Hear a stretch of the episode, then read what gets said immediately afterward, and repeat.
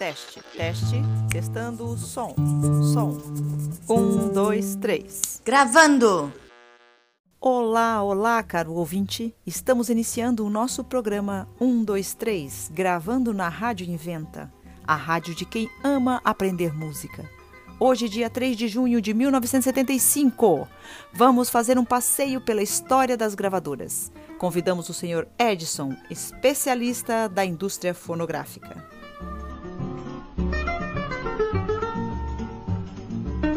Seja bem-vindo, senhor Edson, ao nosso programa. Nossos ouvintes estão curiosos para saber sobre a fantástica evolução das tecnologias para ouvir música.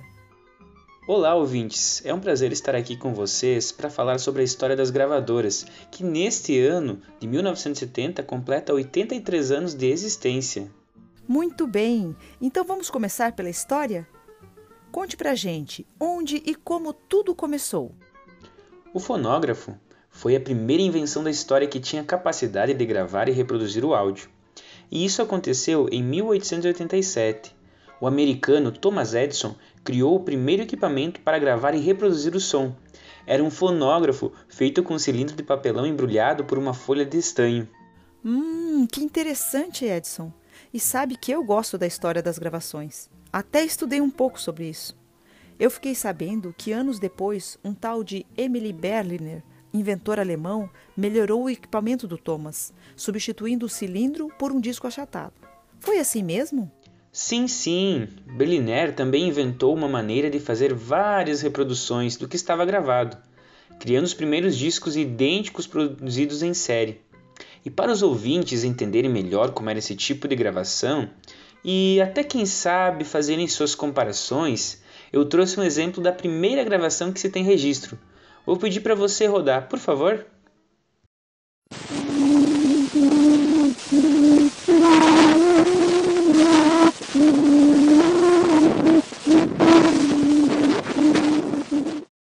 Uau, que legal essa história e poder ouvir como tudo começou. Mas sabe, Edson, eu soube que o Thomas e o Berliner depois foram concorrentes. Isso aconteceu mesmo? Olha, de certa forma sim, mas vou explicar.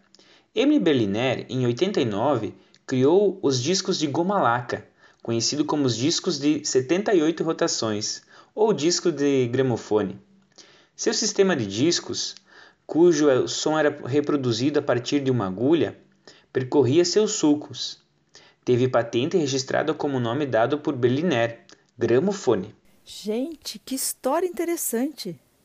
Então, os discos de gramofone eram mais simples de se fabricar, mais fáceis de serem estocados, transportados, eram mais duráveis, apesar de serem também frágeis, e possuíam uma qualidade sonora levemente melhor, além do fato de poderem armazenar duas canções, em detrimento do cilindro, que trazia apenas uma.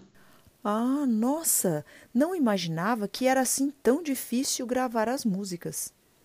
Sim, o processo inicial não foi nada fácil, mas o gramofone foi vendido à Victor Talk Machine, empresa que em 1920 criou o giradisco.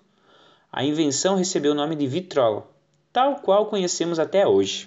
Que bacana! Eu não sabia que a vitrola estava envolvida nessa história. Sim, está sim. Agora convido vocês para escutarmos um áudio das primeiras gravações realizadas no Brasil em 1902. Falsa Esperança, executado pela banda da casa Edson Rua do Ouvidor 107.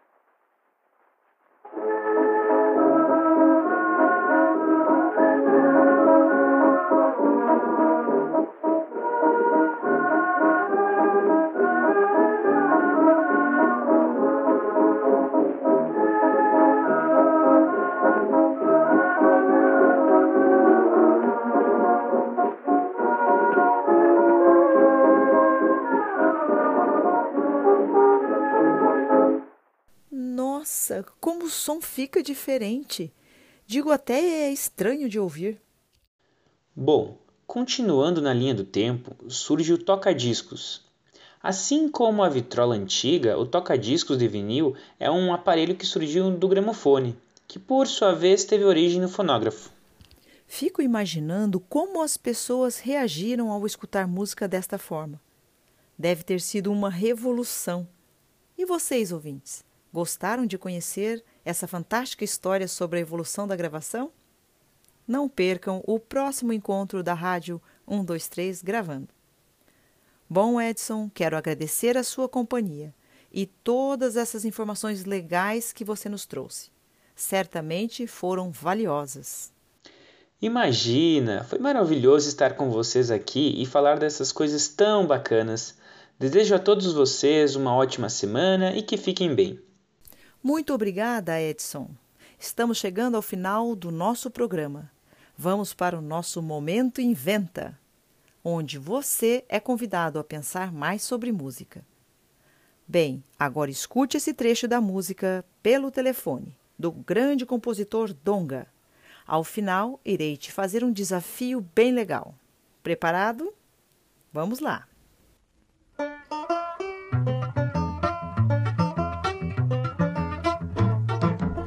O chefe da polícia pelo telefone manda me avisar que na carioca tem uma roleta para se jogar. O chefe da polícia, pelo telefone, manda me avisar. É assim, que na carioca tem uma roleta para se jogar. Ai, ai, ai, deixa as mágoas para trás, oh rapaz. Ai, ai, ai, fica triste se és capaz e verás.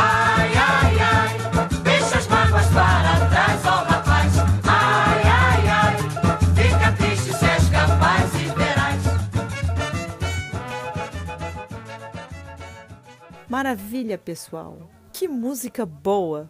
Fiquei aqui só cantarolando. Mas chega de conversa. Vamos ao desafio?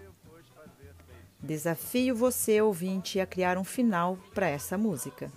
Escreva o final da história ou grave um áudio e envie para a Rádio Inventa, programa 123 gravando. E o final mais criativo, mais interessante mais maluco receberá uma surpresa mega especial no próximo programa. Se morcego visse não fazer tolice, que eu não saísse. Pessoal, foi muito bacana estarmos juntos hoje e aprendermos mais um pouco sobre música. Me despeço de vocês deixando um abraço e desejo de que todos fiquem bem. Até o próximo programa. Tchau!